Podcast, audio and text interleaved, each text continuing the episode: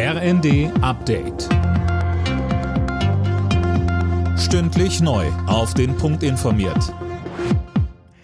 Ich bin Dirk Jostes. Im Güterverkehr geht's heute Abend schon los, im Personenverkehr dann morgen Nacht. Der Lokführerstreik bei der Deutschen Bahn. Mehr von Holger Dilk.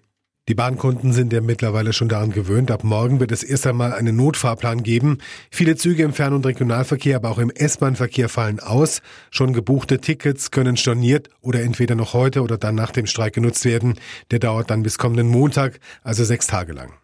Knackpunkt im Tarifstreit ist die von der GDL geforderte Arbeitszeitverkürzung für Lokführer bei vollem Lohnausgleich.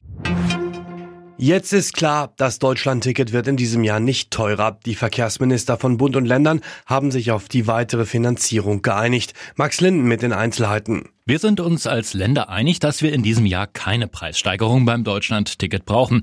Das sagte Niedersachsens SPD-Verkehrsminister Lies nach den Beratungen heute. Sein Kollege aus NRW, Krischer, betonte, das Ticket sei eine absolute Erfolgsgeschichte. Ungenutzte Zuschüsse aus dem vergangenen Jahr werden jetzt im laufenden Jahr verwendet. So kann der Ticketpreis von 49 Euro pro Monat trotz gestiegener Personal- und Energiekosten gehalten werden. Die Bundespolitik hat sich mit einem Trauerstaatsakt im Bundestag von Wolfgang Schäuble verabschiedet. Bundestagspräsidentin Baas würdigte den verstorbenen CDU-Politiker als großen Demokraten und Staatsmann. Frankreichs Staatspräsident Macron sagte, Frankreich habe mit Schäuble einen Freund verloren.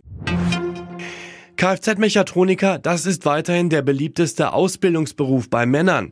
Bei Frauen war es 2023 die Kauffrau für Büromanagement.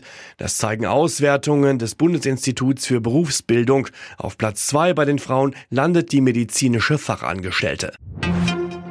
Deutschland hat bei der Handball-Heim-EM weiter alle Chancen aufs Halbfinale. Die Mannschaft von Bundestrainer Alfred Gislason gewann in Köln gegen Ungarn mit 35 zu 28. Im letzten Spiel gegen Kroatien könnte schon ein Unentschieden fürs Weiterkommen reichen. Mit einem Sieg steht Deutschland aber sicher im Halbfinale.